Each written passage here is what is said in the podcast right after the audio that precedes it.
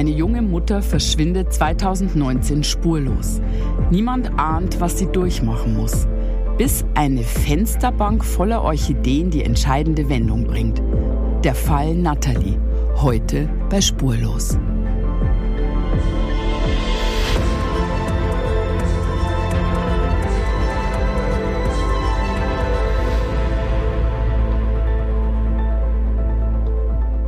Julia, wir würden jetzt anfangen. Ich glaube, der Migo läuft schon. Wir laufen schon? Wir laufen schon. Ach so. Ähm, ich suche noch meinen Kulli. Kleinen Moment. Wir können ja, wir können ja das stoppen einfach, oder? Nee, wir, wir machen das jetzt alles eins zu eins. Hier wird nichts mehr rausgeschnitten. Äh, Migo hat jetzt einfach das, auf Aufnahme gedrückt. Ist das jetzt deine Ansage oder was? wir müssen einfach anfangen irgendwann Authentisch. mal. Was, was suchst du da? Ich suche einen Kulli. Moment, ich muss mal einmal meine Tasche aus. Oh Gott, ey, wenn ihr das sehen könntet. Eine, eine komplette Tasche ausgeleert. Was hast du denn da alles? Ja, das ist der Inhalt einer Damenhandtasche. äh, ein Müsli-Riegel, Tic-Tac, Lippenstift, Gelbbörse, ähm, Lip-Liner, Lip-Gloss, noch mehr Pfefferminz. Ach, da ist er. Entschuldigung, ich habe ihn. Hier ist mein Kuli. Das ist nicht, das ist nicht kein... Was denn? Das ist doch kein Kuli. Das ist der Kuli. Nee, das ist dein Pen.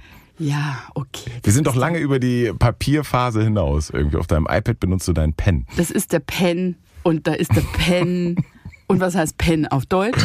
Kuli. Äh, der, der Stift. Okay, also so, können wir loslegen. Können wir jetzt offiziell ja, anfangen? Ja, warte, stopp. Ähm, warte mal ganz kurz, stopp, aber jetzt geht er nicht. Warum hast du den in der Tasche? Ja, weil ich immer, jetzt schimpfst du mich wieder, aber weil ich halt Stift in der Tasche habe. Tut mir leid. Ich weiß noch nicht, ob ich diesen Anfang dieser nee, Folge freigebe. Michael, kannst du mal gucken, warum der nicht funktioniert? Das sieht er nicht. Weil geladen ist der. Gut. Was denn? Man muss diese Spitze schon fest draufschrauben. Du musst mich nicht immer auslachen. Mann, Vielleicht gehen wir doch wieder zurück zu Papier und, äh, und echten Kulis, das okay. passt besser. Also. Julia, wir lassen das alles diesmal drin. Wir machen jetzt immer, sobald wir uns setzen, drücken wir auf Aufnahme und schneiden das Ganze vorher gar nicht mehr raus. Irgendwie. So, nicht, so läuft das hier so ab. Tun. Ich habe auf dich eben gewartet, weil du noch Kaffee geholt hast. Nee. Okay, äh, hallo Michael. hallo Julia. Okay. So. so, jetzt müssen wir die Kurve kriegen. Ja. Ähm, weil äh, wir ja normalerweise an dieser Stelle anfangen mit einer Frage, die ich dir überraschend stelle. Ja. Jetzt haben wir heute aber ja ähm, ein, ja, einen speziellen Fall. Ich möchte ja. vollkommen ernst gemeint sagen, ähm, dass es ein besonders heftiger Fall ist und deswegen möchten wir euch darauf hinweisen. Ja, das stimmt. Wir erzählen ja hier immer die ganze Bandbreite von der Liebesgeschichte über die emotionale Familiengeschichte, mhm. ähm, aber eben auch True Crime. Und heute ist True Crime auf jeden Fall ein Fall der heftigen Art. Ja, in unserem heutigen Fall geht es um Martin und Natalie. Die beiden sind ein Paar und teilen eine ganz bestimmte Leidenschaft, den Radsport. Eine Leidenschaft, die Natalie im Sommer 2019 zum Verhängnis wird. Es ist bald Mitternacht. Seit 18 Uhr ist Martin nun schon in dieser warmen Julinacht unterwegs. Mittlerweile ist es stockdunkel. Nur die Autoscheinwerfer erleuchten die Straße. Neben ihm im Auto sitzt sein Vater Karl. Die beiden Männer sind verzweifelt. Verzweifelt auf der Suche nach Natalie, Martins Freundin. Ganz langsam rollt das Auto die Straßen in Kuhmberg hinunter. Karl leuchtet mit einer großen Taschenlampe rechts durch das geöffnete Fenster auf den Geh- und Fahrradweg. Hier muss sie gefahren sein. Hier ist sie sicher gewesen. Doch es ist keine Spur von Natalie zu sehen. Liegt sie hier irgendwo in den Büschen? Hatte sie einen Unfall und braucht dringend Hilfe? Was ist geschehen? Irgendeinen Hinweis muss es doch geben. Aber die beiden Männer finden nichts. Keine Spur der 27-jährigen Mutter. Warum hat sie ausgerechnet heute ihr Handy zu Hause gelassen, denkt Martin. Warum heute? Normalerweise geht Natalie nie ohne ihr Handy aus dem Haus. Heute schon. Zufall? Was ist geschehen? An einer Kurve stoppt Martin das Auto. Martins Vater steigt aus und geht in Richtung des kleinen Waldstücks, das sich rechts neben der Straße erstreckt. Ein unübersichtliches Gebiet. Hat sie vielleicht die Straße verlassen? Ist sie hier irgendwo zwischen den dichten Bäumen und Büschen?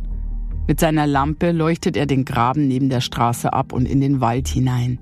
Nichts. Nichts außer Dunkelheit. In diesem Moment klingelt plötzlich Martins Handy. Eilig zieht er es aus der Tasche. Schon die ganze Zeit war er mit den Behörden und Einsatzkräften im Austausch. Auch freiwillige Helfer melden sich immer wieder bei ihm. Gibt es Neuigkeiten? Der Blick auf das Display versetzt Martin in einen Zustand, den er nur schwer beschreiben kann. Martin traut seinen Augen nicht. Natalie steht in großen Buchstaben auf dem Handy. Dahinter das süße Porträt von ihr, das sie freudig lächelnd im letzten Urlaub zeigt. Es ruft jemand von Nathalies Handy an. Martin erstarrt. Nur Nathalie selbst kann ihr Handy entsperren. Und ihr Handy liegt zu Hause, in der Küche, auf dem Tisch neben dem Herd. Ist sie zu Hause? Oder hat der Anruf eine ganz andere Bedeutung? Mit zitternden Händen nimmt er eilig den Anruf entgegen. Was Martin nun in diesem Telefonat erfährt, ist unvorstellbar.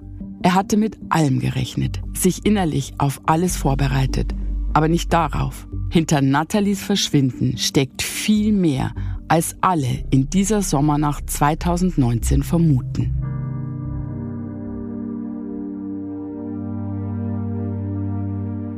Martin ist heute 36 Jahre alt. Er ist ein stolzer Vater und denkt noch immer mit Schrecken an die schlimmste Zeit seines Lebens im Juli 2019 zurück.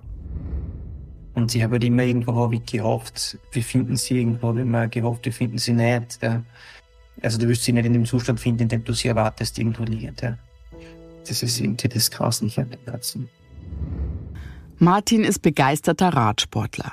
Seit seiner frühen Jugend sind Training und Wettkämpfe wichtiger Bestandteil seines Lebens. Mit 19 Jahren trainiert er auf Profiebene und beginnt eine sehr erfolgreiche Karriere. In dieser Zeit zieht Martin vom Proleb, einem kleinen Dorf in der Obersteiermark, in die Großstadt nach Graz. Denn neben den zahlreichen Wettkämpfen absolviert er sein Studium in Betriebs- und Immobilienwirtschaftslehre. Erst in Graz, dann in Wiener Neustadt. Im September 2016 lernt Martin seine große Liebe kennen. Ihr Name ist Natalie. Die 24-Jährige hat, wie Martin, in Wiener Neustadt studiert, allerdings den Studiengang Training und Sport. Doch bei dieser Gemeinsamkeit bleibt es nicht. Äh, kennengelernt haben wir uns tatsächlich auf der Geburtstagsfeier von einer gemeinsamen Bekannten. Und ja, dadurch, dass die Nathalie damals auch Radrennen gefahren ist, haben wir da natürlich einen guten Anknüpfungspunkt gehabt. Und ich bin äh, tatsächlich an ihrem Heimathaus, als ich dort immer trainiert habe, wahrscheinlich schon hundertmal vorbeigefahren. Ja.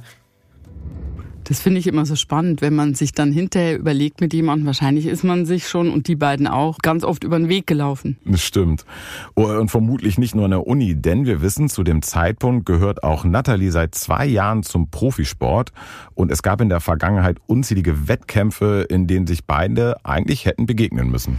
Also das war sozusagen vom Schicksal vorbestimmt eigentlich, ne? Ja, so fühlt es sich an. Wie siehst du das eigentlich? Hm? Es ist immer die Frage, äh, was ist in Beziehung? Gegensätze ziehen sich an oder gleiche Interessen führen zusammen? Also du meinst gleich und gleich gesellt sich gern. Gleich und gleich Wer gesellt das andere. Ich liebe ja Sprichworte, wie du genau. weißt. Also welches von beiden? Hm. Ich glaube, ähm, wenn man sich so Hals über Kopf verliebt und für die erste Zeit kann so Gegensätze zieht sich an gut sein. Aber ich glaube, wenn du so, also in meiner Erfahrung, wenn du so ein gemeinsames Leben gehen willst und gestalten willst, bin ich eher bei ähm, gleich und gleich gesellt sich gerne, wenn du dann ähnliche Interessen hast. Hm. Aber das ja. ist ich weiß es auch nicht, ich bin ja keine Eheberaterin. Wahrscheinlich ist es bei jedem anders. Also ja. ich teile nicht die Kochleidenschaft ja. meines Mannes zum Beispiel und trotzdem passen wir gut zusammen. Nicht nur die gemeinsame Leidenschaft für den Radsport verbindet Martin und Natalie. Und so werden sie schließlich am 31. Dezember 2016, also an Silvester, ein Paar. Im April 2018 ziehen Martin und Natalie zusammen. Martin möchte die Großstadt ohnehin verlassen und so finden die beiden im ländlichen, rund 20 Kilometer entfernten Kumberg ein neues Zuhause. Kumberg, das ist eine kleine Gemeinde in der Steiermark. Nur drei Monate nach dem Umzug erfährt Martin, dass Natalie schwanger ist. Und das Familienglück hat einen Namen. Der kleine Jakob kommt am 16. April 2019 zur Welt. Natalie und Martin sind stolze Eltern. Doch sie merken auch, dass dieser Lebensabschnitt auf einmal ihren Alltag bestimmt. Plötzlich bist du eine Familie, ja. Plötzlich bist du eine Familie und, und deine Verantwortung steigt natürlich, was auch schön, was natürlich auch schön ist und du findest dich halt mit dem ersten Kind in einer komplett neuen Situation.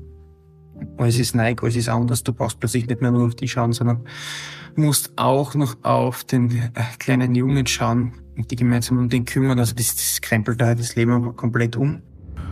Trotz neuer Alltagsstrukturen bleiben Martin und Natalie ein eingespieltes Team. Für Martin spielt das Radfahren immer noch eine große Rolle. Er arbeitet als Immobilientreuhänder und nutzt den Sport als Ausgleich. Und auch Natalie beginnt etwa zehn Wochen nach der Geburt langsam wieder mit dem Radtraining. Aber da sie ihren Sohn noch stillt, ist sie nie länger als eine Stunde auf dem Rad. Am Dienstag, den 23. Juli 2019, kommt Martin gegen 15.30 Uhr von der Arbeit nach Hause.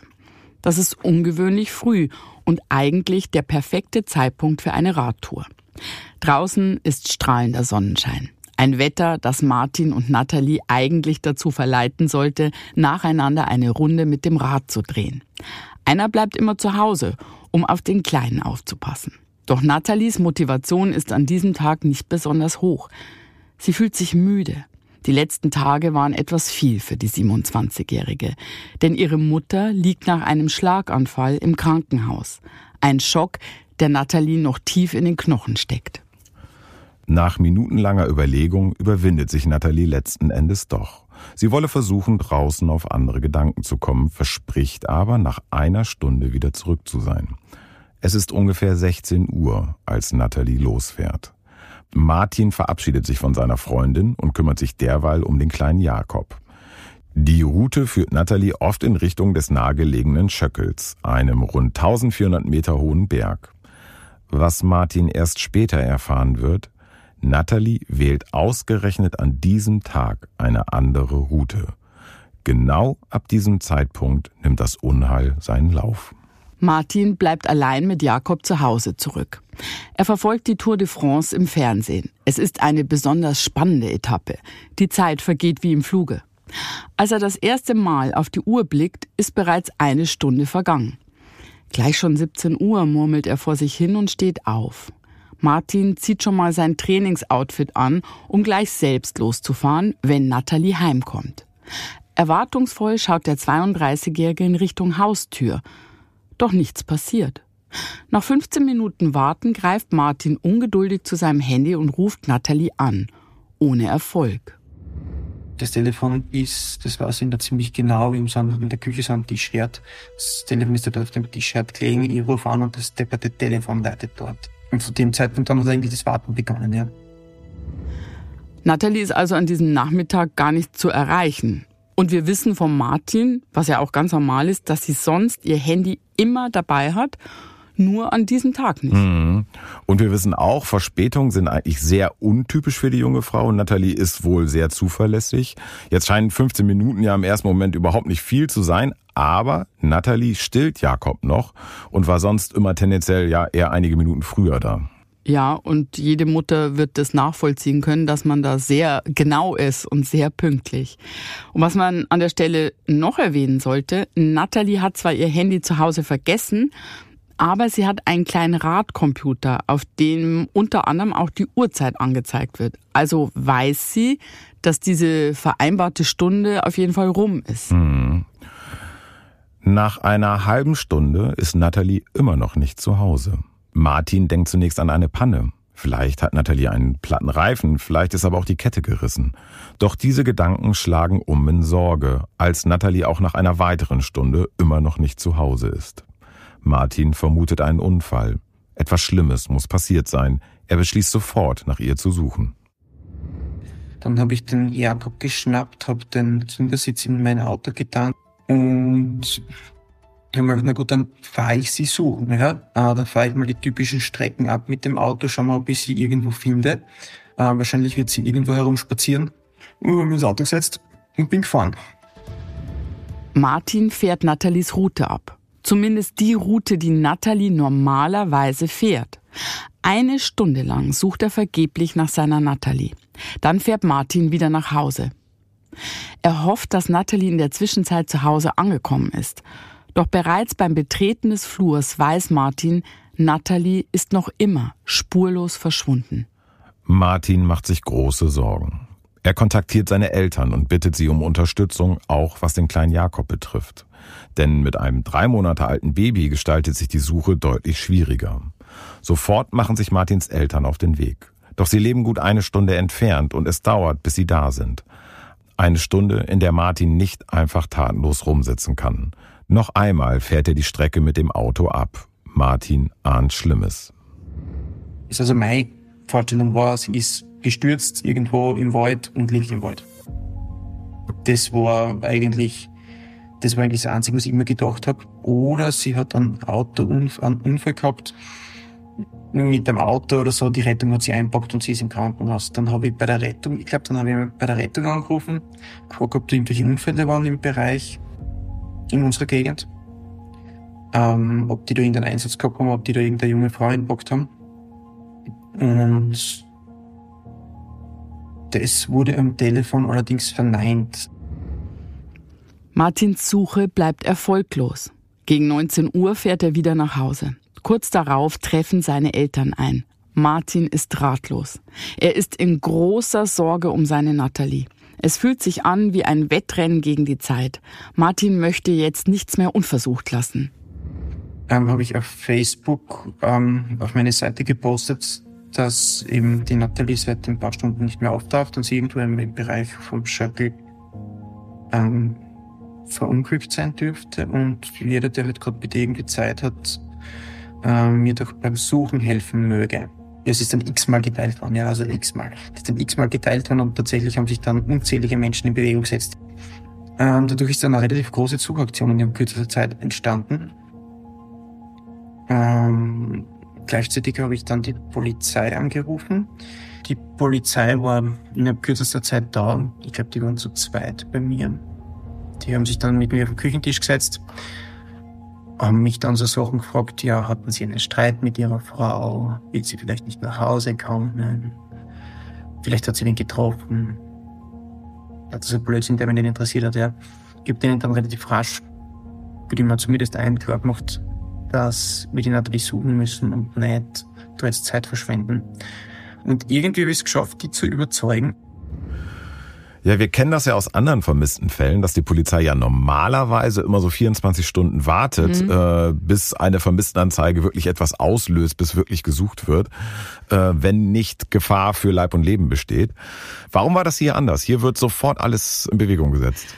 Hier waren es ganz klar die Umstände, die den Ernst der Lage in gewisser Weise so beschleunigt haben. Denn wie wir wissen, stillt Nathalie ihr drei Monate altes Baby noch. Und das ist ein Punkt, das hat auch die Polizei sehr hellhörig gemacht. Sie muss also mhm. eigentlich nach Hause kommen.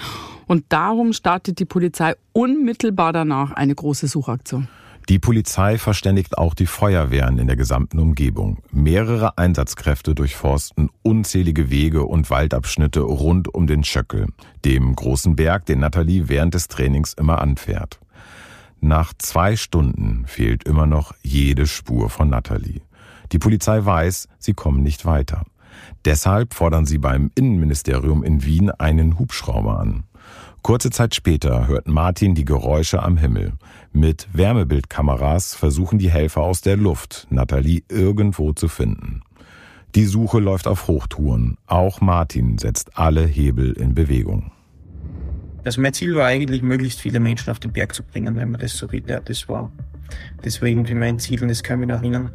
Ich möchte, okay, je mehr Leute suchen, umso höher ist die Wahrscheinlichkeit, dass man sie finden. Martin ist verzweifelt. Wo bist du? Wo um alles in der Welt bist du nur? denkt er. Mit jeder Minute steigt die Sorge, denn es wird langsam dunkel. Was ist, wenn Natalie hilflos und verletzt im Graben liegt? Ein Gedanke, der Martin in Verzweiflung versetzt. Mittlerweile sind es fünf Stunden, seit Natalie das Haus verlassen hat. Stunden, die die Gefahr für sie immer größer machen. Martin fährt immer noch durch das Gebiet rund um den Schöckel. Als er aus dem Fenster seines Wagens schaut, stockt ihm plötzlich der Atem. Je dunkler es geworden ist, umso mehr ist irgendwo meine Hoffnung geschwunden. Äh, und dann schaue ich auf den Shuttle und denke immer, scheiße, der, ist hell. Das war verdammt hell auf dem Berg. Also da waren unzählige Autos unterwegs. Und jeder natürlich mit offenen. Da war ich schon irgendwie Verzweiflung aufgekommen, ja, ob das noch was wird. Ja, dieses Bild, dass da so ein gigantischer Berg hell mhm. erleuchtet ist, alles von Helfern, ist schon unheimlich. Vor allem, wenn man weiß, warum es da erleuchtet ist. Wissen wir eigentlich, was aus diesem Hilferuf auf Facebook geworden ist? Martin hatte da ja aufgerufen. Genau. Rund 200 freiwillige Helfer sind nach diesem Facebook-Post aktiv geworden. Das erklärt dann eben auch diese vielen Autos und Taschenlampen, ähm, einerseits vielleicht unheimlich, aber ja auch ein ganz klares Zeichen von, von Mitgefühl, mhm. von Menschlichkeit. Da waren ganz viele Menschen, die ihn gar nicht persönlich kannten und auch nicht Natalie, auf der Suche nach ihr. Mhm. Es kommen hier ja ganz viele Sachen zusammen, unter anderem auch, dass sie ihr Handy nicht mitgenommen hatte ja. an dem Tag. Wir wissen noch nicht warum. Aber sie hatte ja einen Fahrradcomputer, also auch ein anderes technisches Gerät, was mhm. ja so gesteuert ist. Ähm, konnte man darüber was machen? Ich versuche es jetzt mal zu erklären, das habe ich mir aufgeschrieben. Also Martin hat erklärt, Fahrercomputer haben zwar einen GPS-Tracker, aber anders als jetzt zum Beispiel beim Handy kann halt so ein Radcomputer keine Signale senden. Mhm. Jedenfalls dieser hier nicht. Ja. Ähm, das war ein reiner Empfänger. Man kann den Standort des Fahrercomputers also nicht orten. Mhm. Die Zeit vergeht. Martin ist in ständigem Austausch mit den Einsatzkräften und auch er fährt immer noch die Route ab. Sein Vater unterstützt ihn dabei, auch seelisch. An jeder Kurve bringt Martin den Wagen zum Stehen. Martin und sein Vater leuchten mit ihren Taschenlampen in den Graben. Sie durchsuchen die Büsche und rufen immer wieder Nathalies Namen. Eine befremdliche Situation, die an einen Krimi erinnert, aber für Martin ist sie nun grausame Realität dann ist die Zeit verdammt vergangen. Also dann war es schon 23 Uhr, hätte ich gesagt. Dann war es schon 23 Uhr und da ist die Verzweiflung einfach dann immer größer geworden. Da habe ich nicht mehr dran geglaubt, dass man sie noch lebt findet. Ich habe eigentlich die ganze Zeit schon Angst gehabt, dass mich jemand anruft ja, und sagt, ja, wir haben sie gefunden. Mittlerweile ist es 23.30 Uhr. Martin und sein Vater sitzen immer noch im Auto. Inzwischen ist es völlig dunkel. Martin weiß, dass die Suche bei Dunkelheit nur wenig Aussicht auf Erfolg hat. Die Situation spitzt sich zu, denn sie wissen genau, jetzt geht es vielleicht um Leben oder Tod. Ja, es geht um Leben oder Tod. Wie sehr, das ahnt Martin in dem Moment noch nicht. Natalie ist hier zwar erst wenige Stunden verschwunden, aber alles ist noch viel dramatischer, als es sich für die Helfer und für Martin an diesem Punkt darstellt. Es ist ja klar, dass jetzt zu dem Zeitpunkt alle noch an irgendeine Art von Unfall denken. Wir können verraten, ein Unfall ist nicht der Grund für Nathalies Verschwinden. Es ist etwas ganz anderes passiert. Aber was? Das ist eine Frage, die nur Natalie selbst beantworten kann. Und deswegen machen wir etwas, was für unseren Spurlos-Podcast sehr ungewöhnlich ist. Wir wechseln an dieser Stelle die Perspektive in unserer Geschichte, die Erzählperspektive. Denn was am Dienstag, dem 23. Juli 2019 wirklich passiert ist, das wird uns Nathalie selbst erzählen.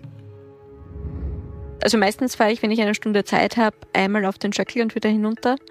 Ähm, der Schöckel ist der Berg direkt hinter unserem Haus und das geht sich in einer Stunde ähm, einfach perfekt aus. Aber da ich an dem Tag so müde war, habe ich dann gesagt, nein, ich fahre eine Runde, die ich eigentlich schon ewig nicht mehr gefahren bin, die weniger Höhenmeter hat dass Nathalie sich ausgerechnet an diesem Tag für eine andere Route entscheidet, davon weiß niemand etwas. Es ist eine spontane Entscheidung mit schwerwiegenden Folgen. Vielleicht sechs, sieben Kilometer bevor ich zu Hause war, ähm, höre ich auf einmal ein Auto und im nächsten Moment liege ich schon auf der Straßenseite. Das Auto hat mich angefahren Natalie liegt am Boden. Sie hat den Sturz gut abgefangen und sie trägt zum Glück einen Helm. Dennoch spürt sie große Schürfwunden an ihren Armen und den Beinen. Natalie schaut hoch und nimmt ein rotes Fahrzeug wahr. Sofort denkt Natalie an ihren drei Monate alten Sohn. Der Kleine muss gleich gestillt werden, ruft sie sich leise in Erinnerung. Jetzt auch noch auf die Polizei warten, die Situation erklären, einen Unfallbericht ausfüllen. Natalie ist sichtlich genervt. Hoffentlich dauert das alles nicht zu lange, denkt sie. Dann öffnet ein unbekannter Mann die Fahrertür und steigt aus. Alles sieht danach aus, als wolle der Fahrer der angefahrenen Mutter helfen. Ein Trugschluss ich denke mir, er will mit mir reden oder will mir helfen, fragen, ob alles in Ordnung ist. Und, und dann wirklich im, im nächsten Moment, ich habe noch nicht mal was sagen können, kann ich mich nur an Schläge erinnern. Also, ja. Also ich habe die Arme vor mein Gesicht gehalten, ähm, weil er eben auf meinen Kopf eingeschlagen hat, der Täter. Ähm, mein Arm war dann auch gebrochen. Ja, und der Schädel unterm Helm, ähm, also hinterm Ohr im Hinterhauptsbereich war auch gebrochen. Ja. Aber der Täter hat im Prinzip so lange auf meinen Kopf eingeschlagen, bis ich bewusstlos geworden bin. Und ja, Gott sei Dank habe ich einen Helm aufgehabt. Wahnsinn. Ja, der Fahrer des Wagens bei diesem vermeintlichen Unfall steigt also aus und schlägt auf Natalie ein. So stark und so heftig, dass sie Brüche davon trägt. Er schlägt auch nicht nur mit den Fäusten, sondern auch mit einem harten Gegenstand. Was war das? Ähm, Natalie hat uns erzählt, dass es sich bei dem Gegenstand wohl um ein Gartengerät mit langem Holzstiel handelte. Man möchte sich ja gar nicht ausmalen, was gewesen wäre, wenn sie äh, den Helm nicht aufgehabt hätte. Sie hat einen Bruch unter dem Helm gehabt. Das ist so heftig. Der vermeintliche Unfall ist also vorsätzlich. Ein Gewaltverbrechen, das an diesem Punkt leider noch nicht zu Ende ist. Ja, der Unbekannte wollte sie anfahren. Aber warum wollte er sie totfahren? Natalie verliert wegen der Schläge das Bewusstsein. Sie wacht nicht im Graben oder im Krankenhaus wieder auf, sondern ganz woanders. Als Natalie wieder zu Bewusstsein kommt, liegt sie auf der Rückbank eines fahrenden Autos. Was ist gerade passiert? Natalie realisiert nicht, was sich soeben abgespielt hat. Um sie herum ist es dreckig. Überall liegen Essensreste und Müll.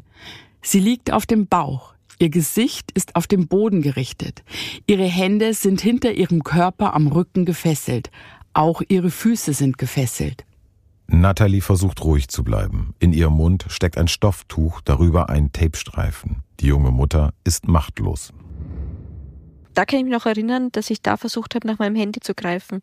Also so Radtrikots haben hinten immer Taschen, wo ich normalerweise immer ein kleines Geldbörsel eingesteckt habe, ähm, mit ja, Geld für, für ein Taxi zur Not oder eben was zu essen und mein Handy. Und ja, blöderweise habe ich genau an dem Tag mein Handy zu Hause vergessen. Ähm, in dem Moment habe ich aber noch geglaubt, der Täter hat es mir einfach weggenommen. Ähm, ja, habe dann auf jeden Fall nach meinem Handy gegriffen, gemerkt, es ist nicht da und irgendwie war die Situation komplett surreal. Man liegt auf einmal auf der Rückbank von einem Auto, ist gefesselt und zu dem Zeitpunkt habe ich nicht gewusst, okay, träume ich das jetzt? Passiert das wirklich? Und es hat dann etwas gedauert, bis ich einfach gemerkt habe, okay, das, das, das passiert jetzt wirklich, das ist kein Traum, sondern ich, ich werde entführt. Es ist also eine Entführung. Sie liegt gefesselt im Auto ihres Entführers. Der männliche Entführer ist Mitte 30 und Natalie beschreibt ihn wie folgt. Der Mann macht eher einen unscheinbaren Eindruck. Er trägt alte, schon etwas abgenutzte Kleidung. Ganz offensichtlich legt er keinen Wert auf sein Äußeres. Seine Statur ist groß und kräftig. Er hat hellblonde, kurze Haare und auffallend blasse Haut. Wissen wir eigentlich, ob sie ihn kannte? Ich meine, Kumberg, das ist ein kleiner Ort, mehr eine kleine Gemeinde mit ungefähr nur 3500 Einwohnern. Natalie kannte diesen Mann nicht. Sie hat ihn wohl vorher noch nie gesehen. Zur Erklärung, Natalie und Martin wohnten ja auch erst seit einem Jahr in dem Ort, wenn er denn von dort war. Und selbst in den kleinsten Ortschaften gibt es auch immer Menschen, die sehr isoliert und geradezu versteckt leben. Natalie weiß nicht, wie lange sie schon im Auto liegt. Die Schmerzen an ihrem Kopf und ihren Armen blendet der Körper aus. Denn sie erstarrt, als sie realisiert, was gerade passiert. Natalie spürt, dass sich der Untergrund plötzlich verändert. Der Mann muss von einer asphaltierten Straße auf einen Schotterweg abgebogen sein. Bei diesem Gedanken zieht sich alles in ihr zusammen. Denn Nathalie ahnt, solche Wege führen abseits in den Wald. Dann kommt der Wagen zum Stehen. Nathalies Herz rast. Der Entführer steigt aus dem Auto und öffnet die hintere Tür, um Nathalie aus dem Auto zu ziehen. Also der Täter hat mich aus dem Auto hinausgehievt und ich habe auch noch meine Radschuhe angehabt. Die sind, ähm, mit denen habe ich halt so ein bisschen mitwatscheln können, weil ich ja meine Beine nicht, also nur die, die Füße bewegen habe können. Ähm, was ich mich auch noch erinnern kann, was ziemlich blöd war, weil mit den Radschuhen, mit den Clips kann man sowieso schon blöd gehen. Und ich bin immer so leicht weggerutscht. Ähm, also mehr oder weniger hat er mich eigentlich hinter sich hergeschliffen. Nathalie hat Todesangst. Sie sieht ein alleinstehendes Haus, mitten im dichten Wald. Das Haus sieht heruntergekommen aus, hat nur wenige Fenster und ist nicht besonders groß. Von draußen führen wenige Stufen zum Eingang. Nathalie weiß nicht, wo sie ist.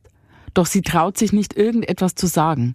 Immer noch zieht der Entführer Natalie hinter sich her. Wortlos. Er spricht kein Wort. Er öffnet die Haustür und bringt sie in ein Schlafzimmer.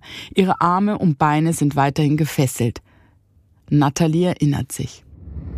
Dann hat er mich dort in den Kleiderschrank hineingesetzt, zugemacht und nur gesagt, ich soll ganz leise sein.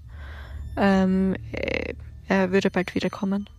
Ich war die meiste Zeit einfach komplett ruhig habe mir damals schon Szenarien ausgemalt, was könnte passieren. Entweder er hält mich jetzt ewig fest oder ich komme irgendwie wieder frei oder er bringt mich um. Also das waren so meine drei Szenarien.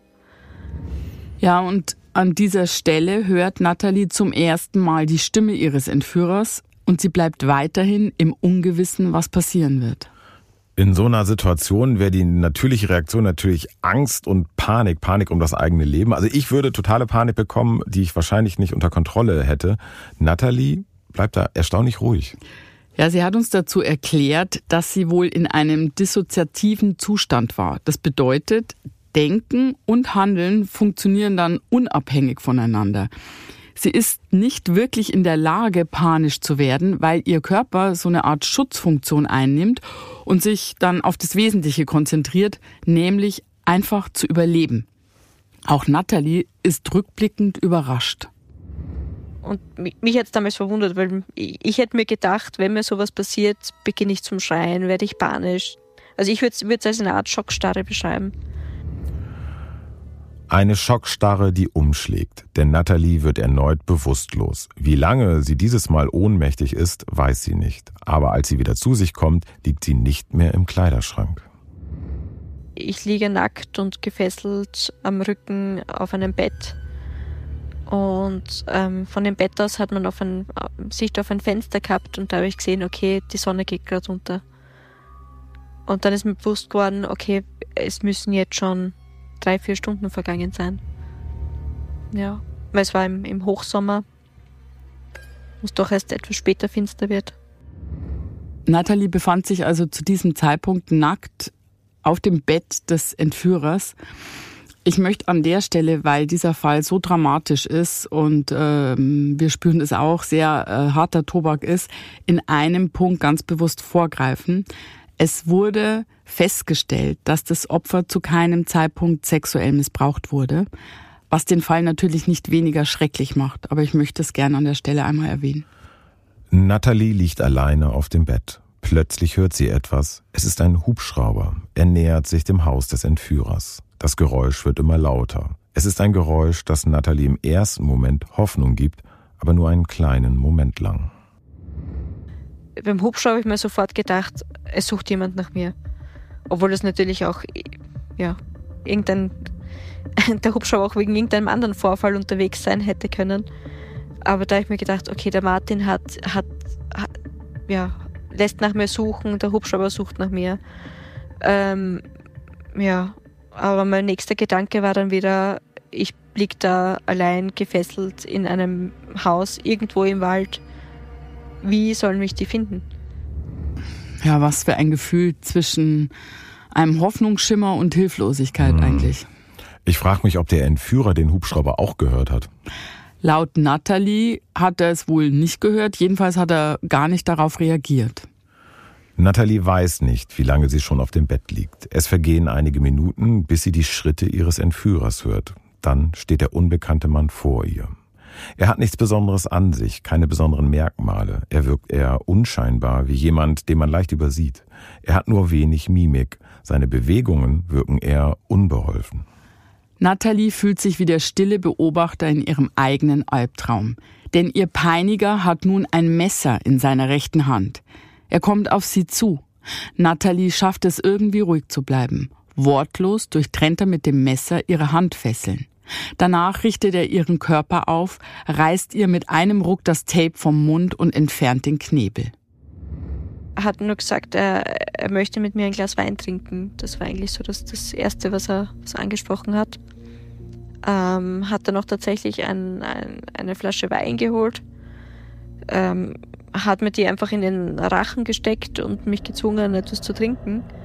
Und immer, wenn ich irgendwas getan habe, was ihm nicht passt, ähm, hat er versucht, mir Schmerzen zuzufügen. Weil immer, sobald ich mich irgendwie versucht habe zu wehren, hat er meinen Arm verdreht, ähm, hat mich gewürgt, ähm, hat mir ein Stofftuch gegen den Mund gehalten, dass ich keine Luft bekomme. Das Verhalten dieses Entführers ist komplett unberechenbar für das Opfer und unabhängig davon, auch, was er sagt, wenn er überhaupt mal was sagt, weil mhm. er scheint ja total wortkarg auch gewesen zu sein. Ja, von Natalie wissen wir aber auch, dass er eine auffällige Art hatte, sie anzureden. Er hat Natalie nämlich gesiezt. Es herrscht da zwar so ein ständiger Befehlston, aber er hat mit Natalie irgendwie wie so eine Art Respektsperson gesprochen.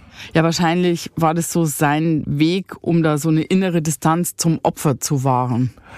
Auf so eine Situation kann man sich überhaupt nicht vorbereiten, aber was denkst du, wäre das richtige Verhalten jetzt? Also mit Händen und Füßen wehren und versuchen irgendwie mit Gewalt daraus zu kommen oder einfach ruhig zu bleiben?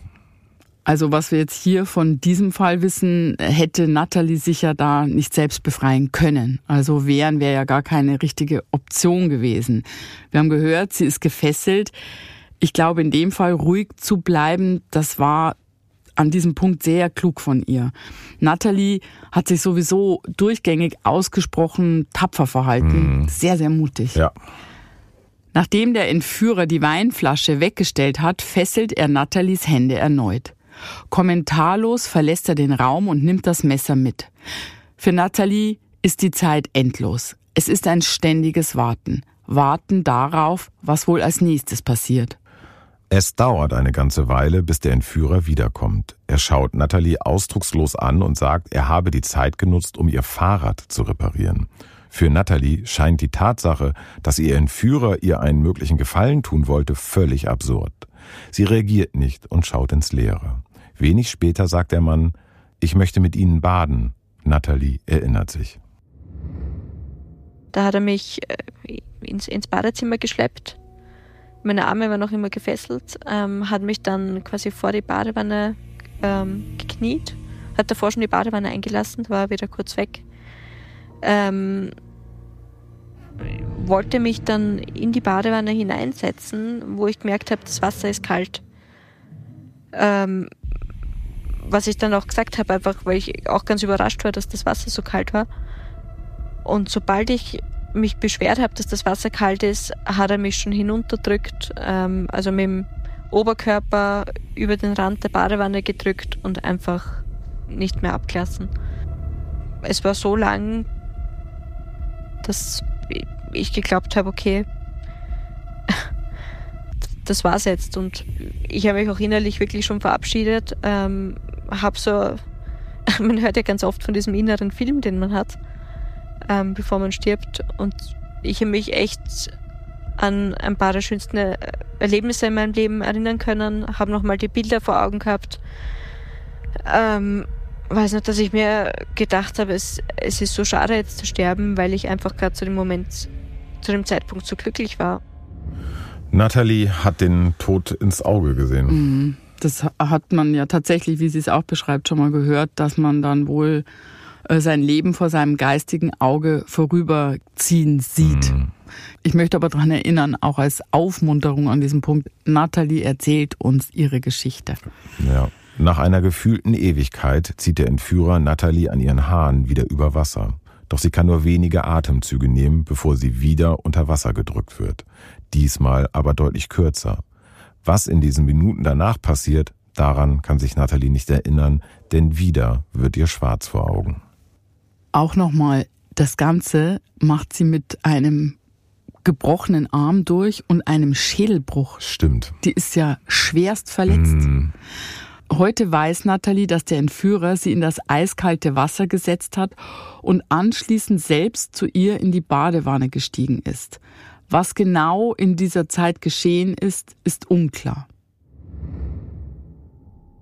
Und im Nachhinein weiß ich nur, dass er immer versucht hat, mich bewusstlos zu bekommen, ähm, um mich eben einfacher ja, durch den Abend zu führen, mehr oder weniger. Es war ja für ihn eine Art ähm, Date, so wie sich das vorgestellt hat. Und er wollte eben einen Wein mit mir trinken, mit mir baden gehen.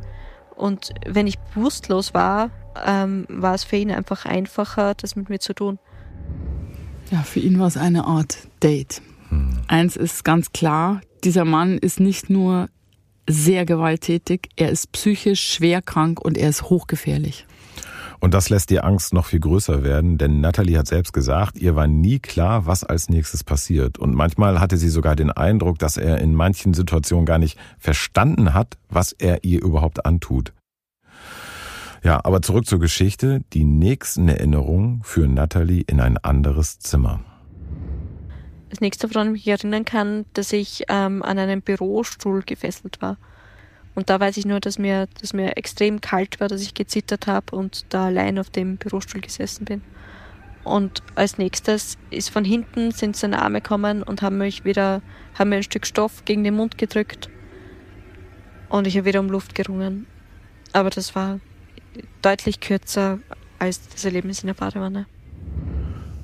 Natalie ist noch immer nackt. Sie spürt die Kälte am ganzen Körper und zittert. Sie zittert so sehr, dass der Entführer augenscheinlich Mitleid bekommt. Er nähert sich Natalie und löst ihre Fesseln. Natalie bleibt regungslos.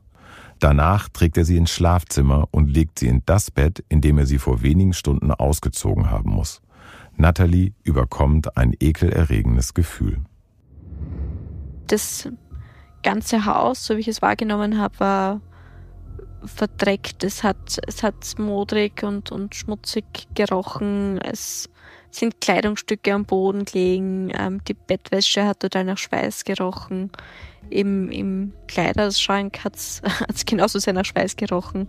Also es war wirklich, die Wohnung war unordentlich, staubig, dreckig, ähm, ungepflegt. Ähm, scheinbar hat der Strom auch nicht funktioniert, weshalb das Wasser eben kalt war und, und, und kein Licht eingeschalten worden ist. Ähm, aber das Einzige, was wirklich schön gepflegt war, waren die Pflanzen, was eigentlich ähm, so gut wie nur Orchideen waren. Es waren viele Orchideen in dem Raum, das ganze Fensterbrett war voller Orchideen. Natalie weiß nicht genau warum, aber irgendetwas verleitet sie dazu, ihrem Entführer zu sagen, dass er schöne Orchideen hat.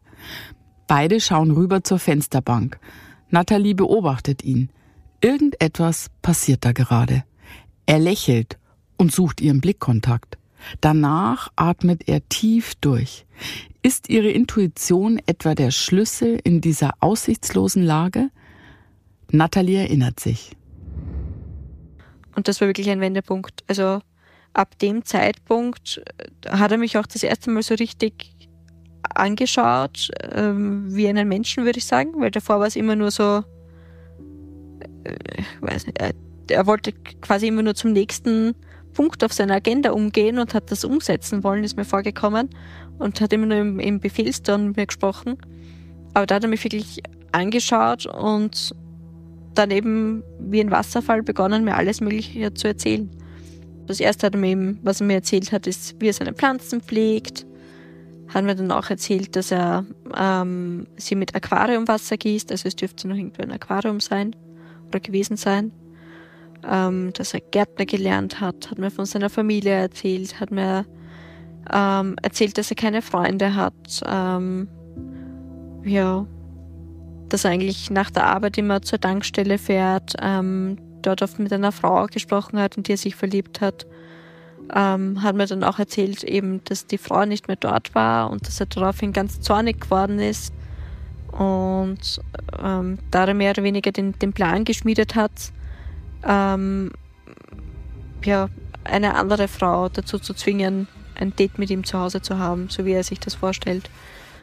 Und ja, dann habe ich auch irgendwann gefragt, warum, warum ich und ähm, warum er mich da angefahren hat. Und dann hat er mir erzählt, dass sie jede andere Frau auch treffen hätte können, dass er ja ganz zufällig mich ausgewählt hat.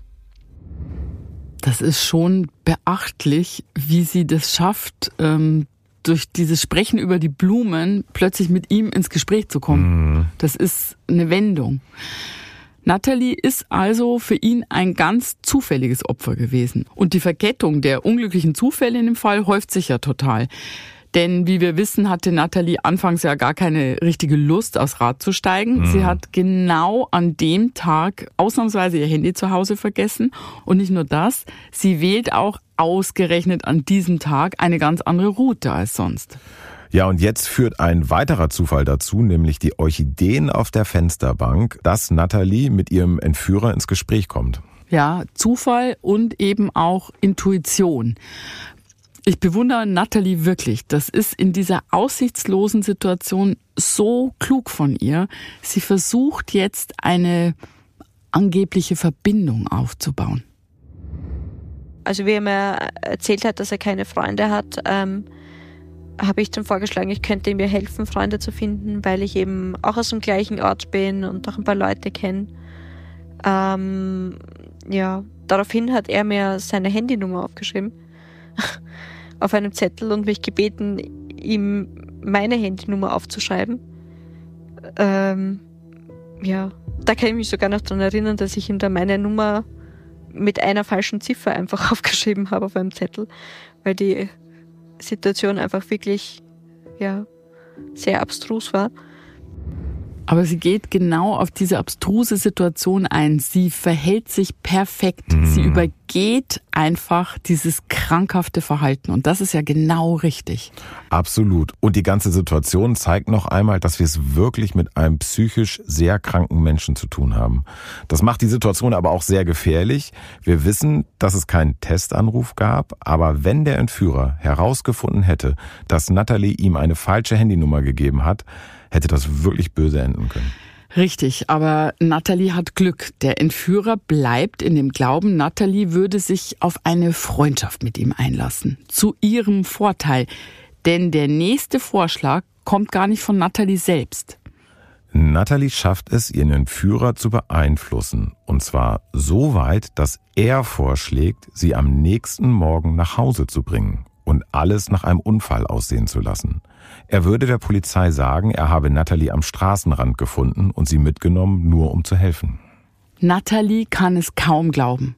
Hat sich ihr Entführer gerade wirklich dazu bereit erklärt, sie nach Hause zu bringen? Sie hat einen Plan, der ihr Hoffnung gibt. Sie lässt das Gespräch nicht abbrechen.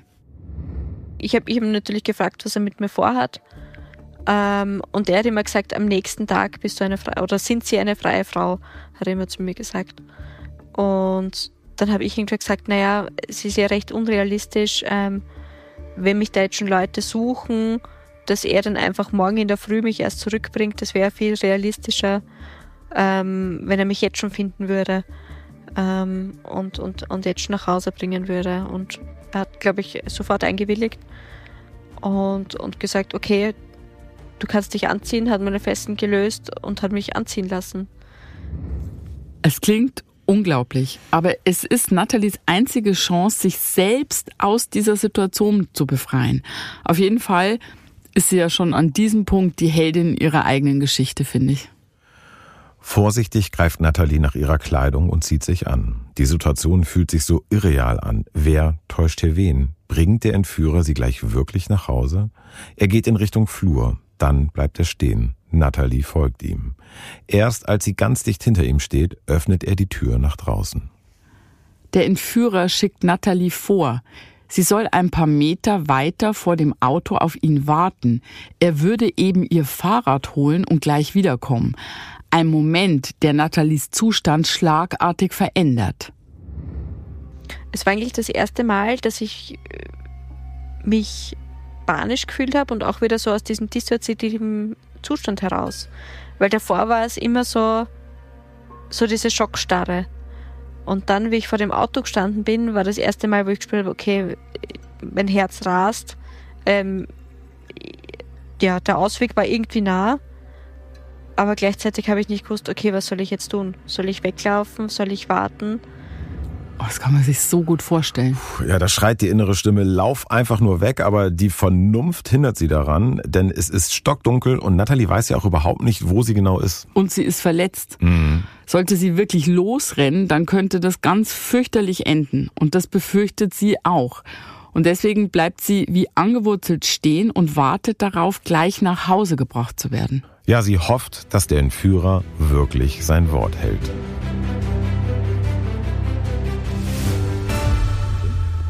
Der Entführer kommt wieder zurück. Und er hat tatsächlich Nathalies Fahrrad dabei. Nathalie lässt sich ihr Misstrauen nicht anmerken. Als er das Auto entriegelt, steigt sie auf der Beifahrerseite ein. Während er ihr Fahrrad einlädt, gehen ihr tausend Gedanken durch den Kopf. Dann steigt er ein und startet den Motor. Es ist zu spät, denkt sich Nathalie. Sie kann unmöglich noch weglaufen.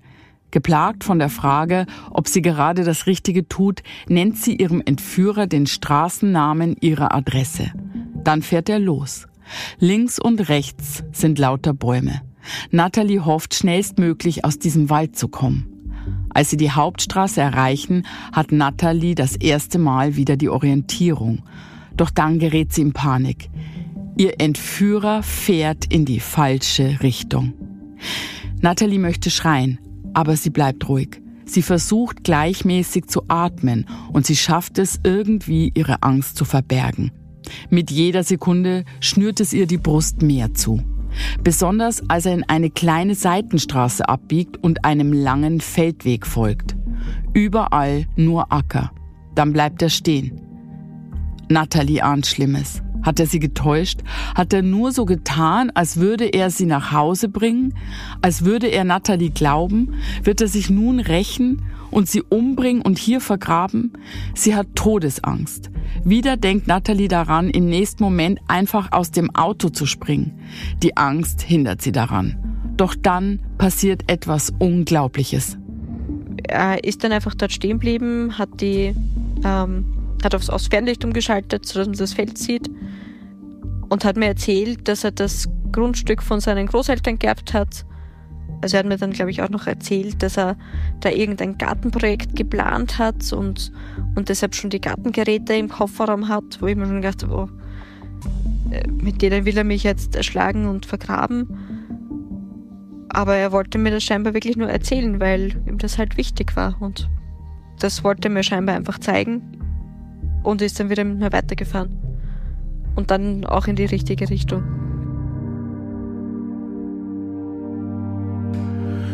Das ist so absurd alles. Ich muss es echt mal so flapsig sagen, das ist ein absoluter super Irrer. Ja. Und dadurch ist es so gruselig, weil du nichts berechnen kannst, Komplett was der macht. Psycho. Als der Entführer wieder auf die Hauptstraße lenkt, erstarrt Natalie innerlich. Es sind ständig Autos mit Scheinwerfern, die mit, ähm, mit, mit Taschenlampen aus den Fenstern leuchten, wo ich einfach wusste, die suchen nach mir.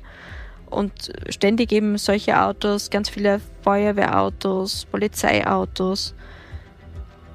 Und es war ein ganz, ganz, ganz, ganz eigenartiges Gefühl, wenn man da einfach im Auto sitzt, äh, neben seinem Führer, hofft, dass man wirklich nach Hause gebracht wird und weiß, direkt daneben suchen überall Leute nach einem und ich sitze einfach im Auto daneben.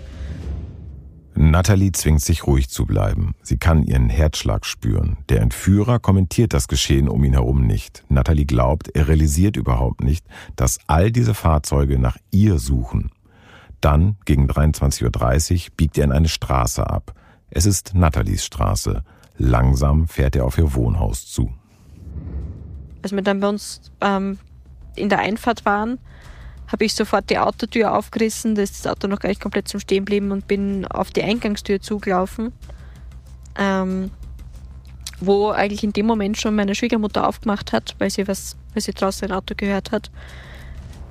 Habe nur zugeschrien, lass mich rein, sperre alles zu. Ähm, sie hat dann habe die die Haustür zugeschmissen, sofort zum, bin sofort zum Schlüssel gerannt, habe mal zugesperrt, habe alle Fenster zugemacht. Ähm, habe dann auch unseren Sohn wieder gesehen, der in, in, in, so einem kleinen, in so einer kleinen Krippe geschlafen hat. Und wollte ihn hochheben und habe gemerkt, ich kann ihn nicht hochheben mit meinem Arm. Habe dann meiner Schwiegermutter gesagt, sie soll ihn bitte mit hochnehmen, wir gehen hinauf und dann haben wir uns oben im, im Arbeitszimmer ähm, eingeschlossen. Ja, geschafft. Sie hat es wirklich geschafft. Dieser Moment ist das Ende dieses realen Albtraums. Der Entführer hingegen hinterfragt Nathalies Verhalten offensichtlich nicht. Nur durch einen Spalt von einem Fenster kann Nathalie sehen, wie der Entführer ganz entspannt aussteigt, ihr Fahrrad aus dem Auto holt und an die Hauswand lehnt. Kein Wutausbruch, keine Drohung, nichts, was ahnen lässt, dass er sie durchschaut hat. Der Entführer fährt tatsächlich weg. Nathalie ruft sofort Martin an. Danach verständigt sie die Polizei. Wenig später fährt ein Streifenwagen vor. Doch Natalie kann die Tür nicht öffnen. Sie bringt es einfach nicht fertig. Sie ruft in der Polizeizentrale an, um sich bestätigen zu lassen, dass es sich bei diesen Personen vor der Tür wirklich um zwei Polizeibeamte handelt. Danach öffnet sie die Tür und bittet die Polizisten herein. Es dauert nicht lange, bis auch ein Rettungswagen eintrifft. Während der ärztlichen Erstversorgung kommt auch Martin nach Hause. Natalie bricht in Tränen aus, als sie seine Stimme hört. Danach schließen sie sich weinend in die Arme. Sie halten sich fest. Die Polizei will keine Zeit verlieren. Sie suchen fieberhaft nach dem Entführer. Und dann hat mich die Polizei oder der Polizist gefragt, wo das denn genau war. Und ich habe es so ungefähr sagen können, aber habe nur gesagt, ein, ein Haus im Wald ähm, Richtung Schöckel hinauf, ein paar Kilometer entfernt. Und mit Hilfe vom Radcomputer ähm, hat die Polizei dann den genauen Standpunkt ähm, ausfindig machen können, weil natürlich ähm, meine Radroute per GPS aufgezeichnet wird und man es dann auch auslesen kann. Die Polizei schickt ein Sondereinsatzkommando und fährt gegen drei Uhr nachts zur angezeigten Adresse. Und tatsächlich überführen die Einsatzkräfte den Mann, der Natalie entführt und gequält hat. Nach der Festnahme vergehen acht Monate, bis der Gerichtsprozess stattfindet. Nathalie selbst ist nicht anwesend, sie kann es einfach nicht. Dafür aber ihre Mutter.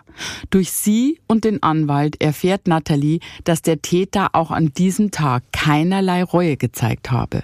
Und wiederum auch, dass er nicht verstehe, eine Straftat begangen zu haben. Das Urteil, der 34-Jährige kommt in eine Anstalt für psychisch Kranke.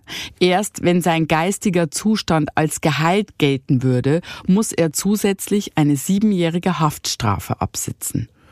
Im Prozess bestätigt der Gerichtsmediziner, dass Nathalie auch im bewusstlosen Zustand nicht sexuell missbraucht wurde.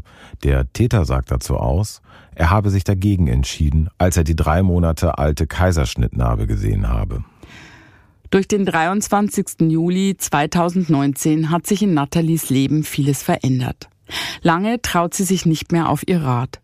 Sie bekommt Panikattacken, wenn sich ein Auto von hinten nähert. Immer wieder bildet sie sich ein, den Täter auf offener Straße wiederzuerkennen. Aber sie holt sich Hilfe und hat gelernt, sich ihrer Angst zu stellen und nach vorne zu schauen. Und sie ist dankbar, tief dankbar, dass sie ihrem Entführer an diesem Tag entkommen konnte. Für mich ist es wirklich wie ein zweiter Geburtstag, weil ich weil ich überhaupt nicht damit gerechnet habe, dass ich den Tag überleben werde und in erster Linie einfach unglaublich glücklich war, den Tag überleben zu dürfen und mein Leben weiterleben zu dürfen. Wir wünschen Natalie und ihrer kleinen Familie an dieser Stelle von Herzen alles Gute und wir bedanken uns vor allem für ihr Vertrauen bei beiden, dass sie uns diese Geschichte erzählt haben. Hm. Michael, vielen Dank auch dir. Ich danke dir, Julia. Alle Infos zu unserem Podcast findet ihr wie immer in den Show Notes. Schreiben könnt ihr uns auch unter info@spuluspodcast.de. Und ihr könnt uns auch gerne bewerten oder Sterne hinterlassen, kommentieren. Darüber freuen wir uns sehr. Ich danke euch fürs Zuhören. Bis ganz bald und passt aufeinander auf.